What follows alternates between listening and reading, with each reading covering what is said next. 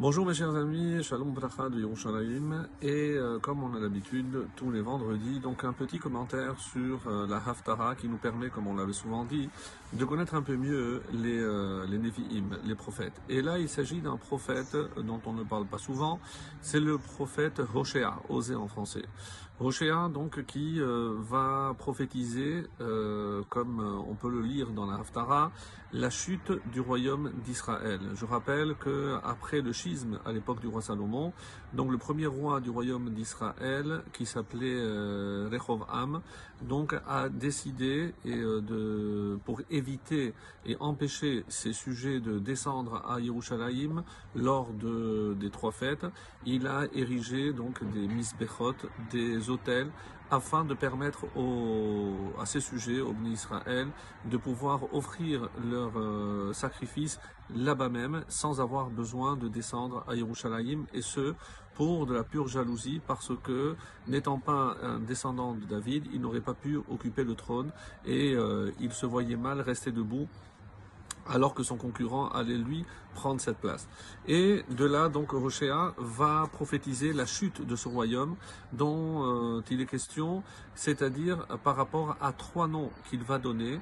Donc, le royaume d'Israël, comme c'est connu, parce que euh, pour différencier de Yehuda et Binyamin, le royaume de Yehuda, il va donner aussi le nom de Ephraïm, car c'est cette tribu euh, qui a donné le premier roi, rappelons-le, comme on l'a dit, Yerovam,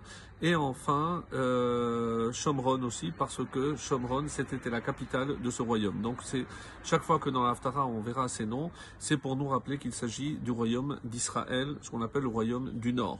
Et là, euh, malheureusement, donc comme il a introduit donc ces idoles, ce premier roi, ben il va déjà annoncer la chute de ce royaume, donc il va aller en déclinant jusqu'à sa disparition, et il faudra attendre le roi de Ashur, Tiglat, qui s'appelle euh, euh, Tiglat Pileser, donc qui entraînera donc la disparition, l'exil, la disparition de ces dix, euh, des dix tribus.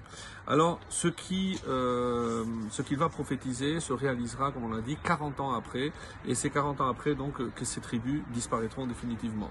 Alors, difficile de voir le lien avec la paracha, où il est question de, comme vous le savez, de Yaakov Avinu, qui va séjourner pendant plus de 20 ans auprès de de et c'est plutôt pour montrer la différence entre l'attitude de cet ancêtre Yaakov et ses descendants. En effet, on va voir que Yaakov, euh, quand il a dressé un hôtel à Bethel, c'est pour bien montrer qu'on ne pouvait pas offrir nulle part ailleurs.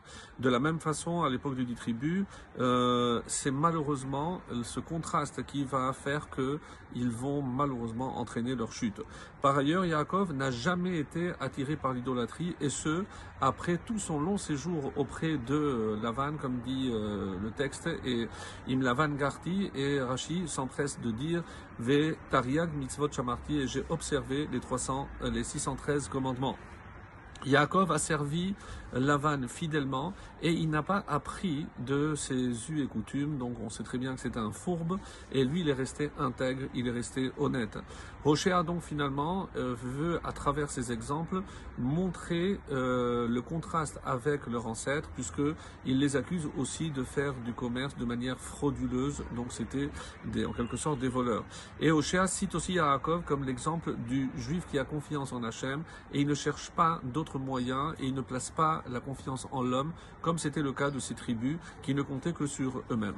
Par ailleurs, et pour euh, conclure donc ce commentaire, il y a un exemple très beau, je le lis, c'est le pasouk 11 du, verset, du chapitre 11 du verset 11, euh, qui dit « Comme un oiseau, ils s'envoleront d'Égypte, et comme une colombe du pays d'Achour. D'Achour, je rappelle que c'est celui qui a détruit et je les placerai dans leur maison, dit Hachem.